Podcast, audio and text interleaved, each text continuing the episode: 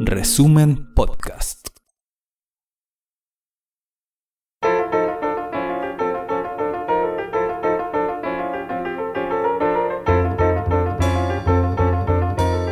Resumen.cl presenta La crónica de Ruperto Concha. Sin ninguna excepción, desde los más remotos países hasta aquí mismo, una especie de pandemia ha enfermado a casi todo el mundo con un mismo síntoma. Una compulsión a hacer cualquier cosa, por inmunda que sea, si con ello se puede ganar plata. Todos sabemos que ese síntoma es desquiciamiento, es una confusión mental enfermiza.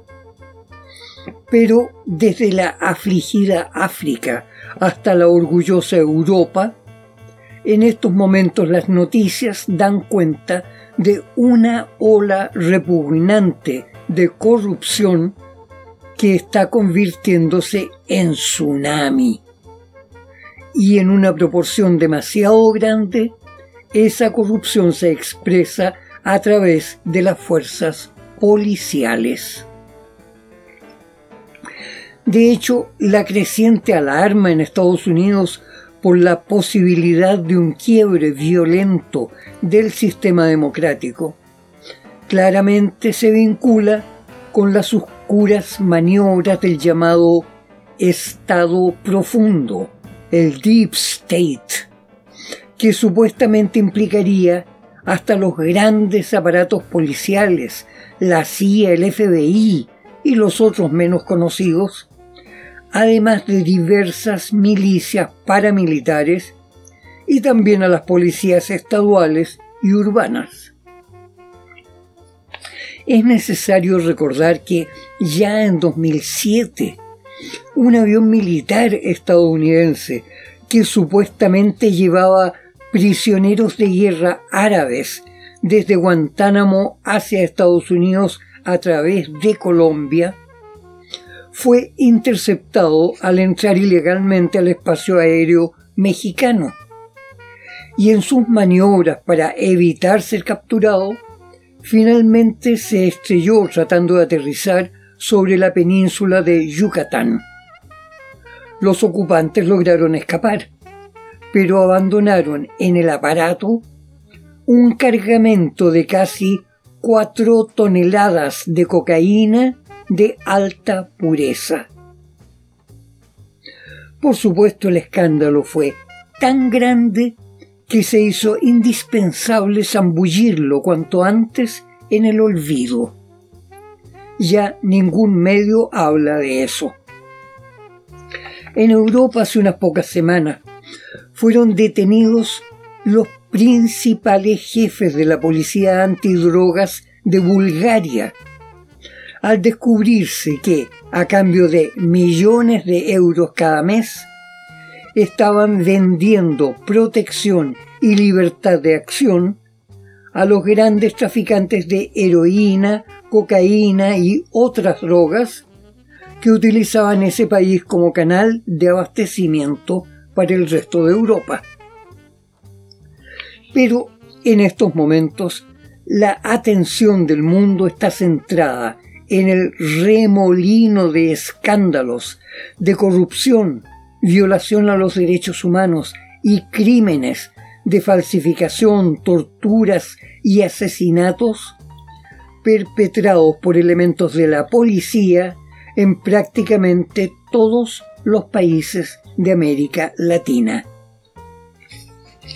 Y los principales titulares en todo el mundo occidental han estado mostrando cómo estamos sumidos en un profundo pozo del cual ya no hay más salida que reemplazar de raíz a nuestras instituciones policiales.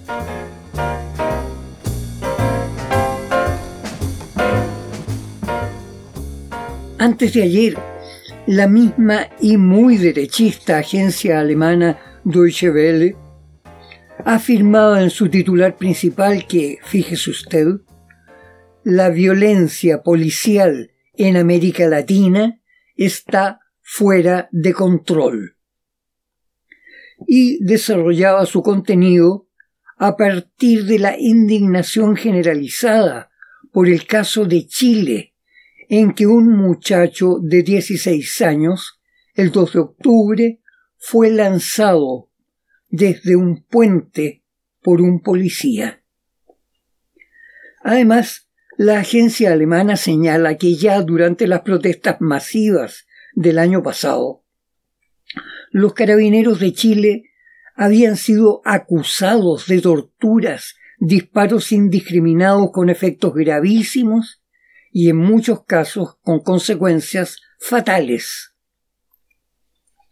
Menciona también cómo en Colombia los policías asesinaron a golpes al estudiante de Derecho Javier Ordóñez, que había sido detenido por violar la cuarentena. Ese asesinato bestial provocó un estallido de protestas callejeras, y entonces la policía asesinó a balazos a trece personas más. En su artículo de la Deutsche Welle se señala crudamente en América Latina la brutalidad de las fuerzas de seguridad ha cobrado una magnitud muy distinta y sucia. Según la representante de Amnistía Internacional Fernanda Cos Costa, Brasil, El Salvador y Jamaica son los países con mayor número de muertes de personas a manos de la policía. Pero en muchos otros países latinoamericanos ni siquiera tienen cifras, ni siquiera tienen estadística de esos crímenes.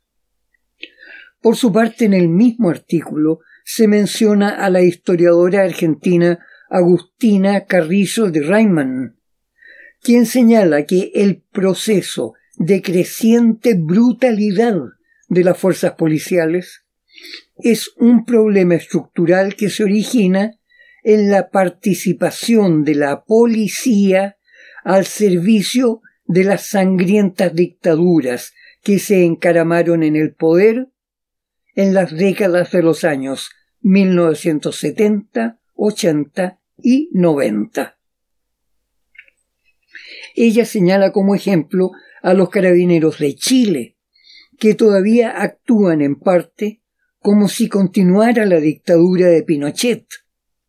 Ellos ven a los manifestantes como si fueran enemigos del Estado. Y claro, el propio presidente de Chile, Sebastián Piñera, confirmó para ellos esa noción cuando afirmó que los jóvenes que protestaban eran enemigo implacable que está en guerra contra Chile.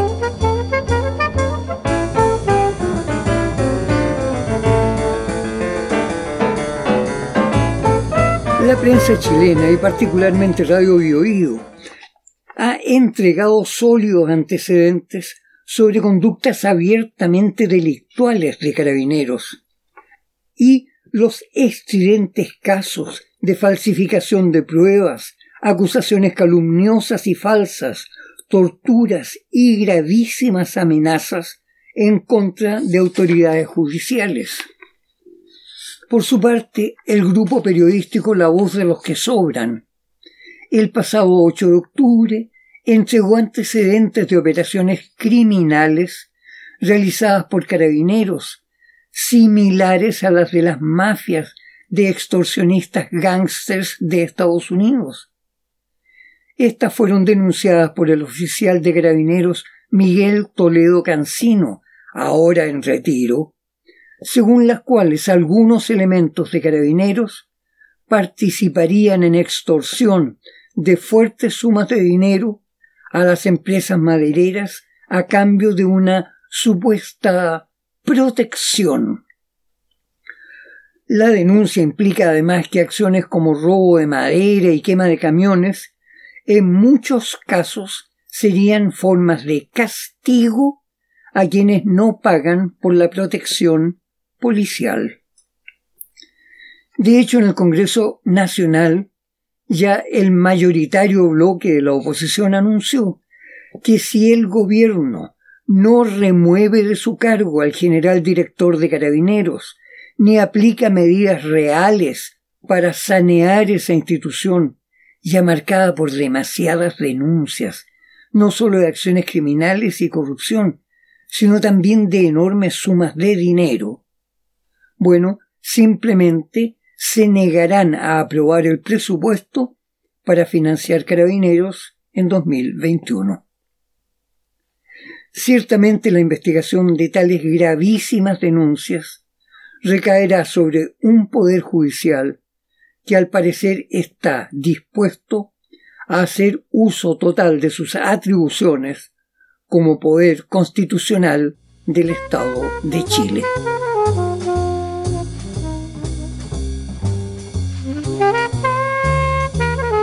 Pero la corrupción policial latinoamericana alcanza dimensiones aún más amenazantes y destructivas que las denunciadas en nuestro país.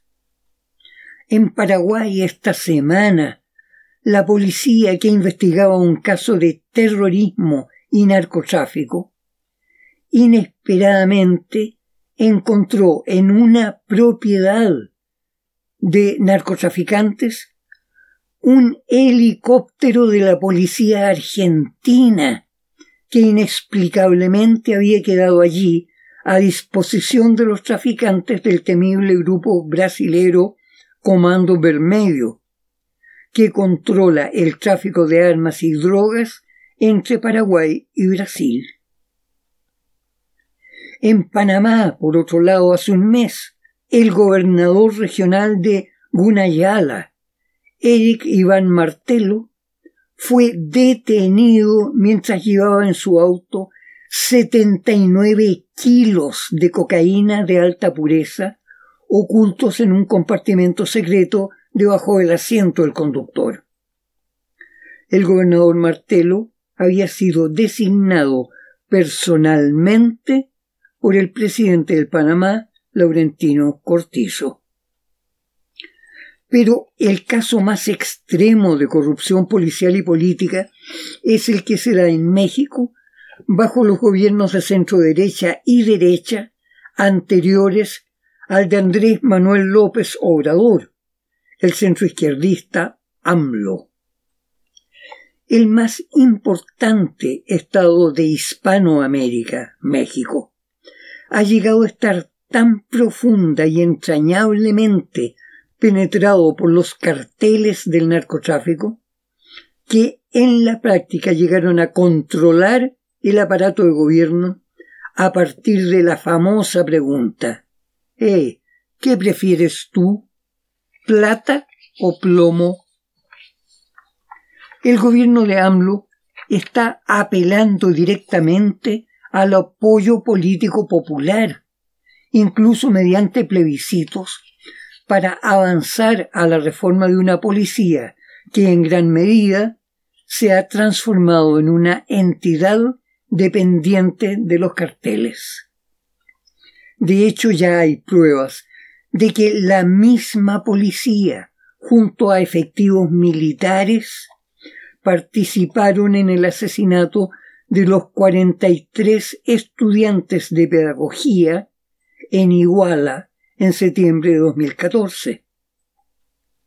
De ahí que durante estos seis años las investigaciones hayan resultado infructuosas. Ahora el gobierno de López Obrador inició una nueva investigación paralela sobre el lavado de dinero del narcotráfico y su rastro de corrupción sobre la policía y el ejército que llega hasta las más altas cúpulas políticas de los gobiernos anteriores. Las investigaciones hasta ahora han logrado detectar e incautar más de 800 millones de dólares, eso a pesar del escaso entusiasmo del aparato financiero y judicial de México. Sin embargo, los avances en la investigación sobre el lavado de dinero de los carteles de droga del estado de Jalisco mostraron ahora una realidad desastrosa. Es que si se interviene y se requisan los cientos y cientos de millones de dólares que en este momento están en juego, la economía total de ese Estado se derrumbaría por completo instantáneamente. Es decir, sanear los fondos generados por el tráfico de drogas sería un golpe de muerte que liquidaría miles de puestos de trabajo legítimos y dejaría a millones de personas en situación de miseria. ¿Qué alternativas le quedan ahora al nuevo gobierno? Tendrá que consultar una vez más a la nación mediante otro plebiscito.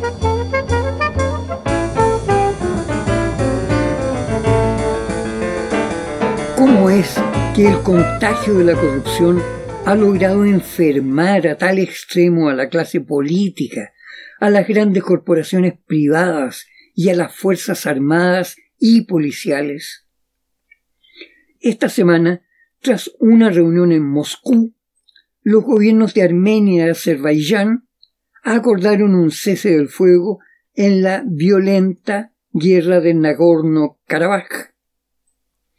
Han seguido algunos episodios sangrientos, pero la paz momentánea parece estabilizarse. Pero el análisis de las causas de esa nueva, estúpida e inútil guerra ya mostró una vez más que fue producto del choque de dos grupos de poder económico y político del llamado Estado profundo de ambas ex repúblicas soviéticas. ¿Qué es eso del llamado Estado profundo? Una definición aceptable dice que se entiende por Estado profundo el control ilegítimo y clandestino que alcanzan ciertos grupos encubiertos de poder enquistados dentro del aparato de gobierno de un Estado. Se trata de la colusión de grupos que controlan áreas del gobierno, desde donde logran imponer secretamente decisiones y objetivos que resulten de su conveniencia en forma independiente e incluso contraria a los objetivos del gobierno legítimo y en la mayoría de los casos llegando a generar actos de corrupción. Se producen esos grupos clandestinos y secretos principalmente en el seno de las Fuerzas Armadas y las autoridades civiles, los servicios de inteligencia, las policías secretas y la administración pública en general. También pueden ser parte del Estado profundo agrupaciones de empleados públicos, a menudo contratados mediante cuoteos políticos, que se unen secretamente, atrincherándose, para lograr provechos y asegurarse mantener sus pegas, alcanzando una mayor cuota de poder burocrático sobre el Estado. El Estado profundo puede espiar, filtrar informaciones, obstaculizar iniciativas e incluso calumniar a quienes estorben sus propósitos. Cuando miramos lo que fue el derrumbe de la Unión Soviética, veremos el ejemplo más concreto de lo que es el estado profundo y cuáles pueden llegar a ser sus efectos. Ahora en el mundo occidental, el estado profundo está infiltrado en extremo, no solo en los partidos políticos, sino también en las Fuerzas Armadas y policiales. ¿Cómo podría eliminarse ese fenómeno que ya se volvió virulento y amenaza matar al sueño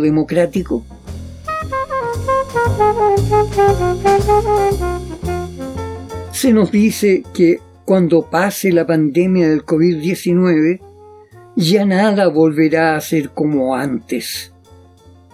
¿Es eso una buena o una mala noticia? Hasta la próxima gente amiga, hay peligro.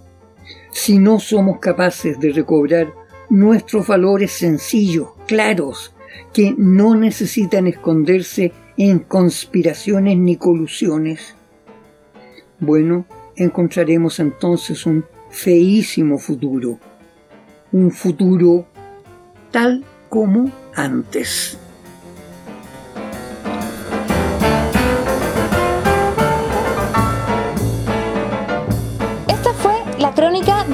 Concha de esta semana. Revisa más contenido en nuestro sitio resumen.cl y síguenos en redes sociales.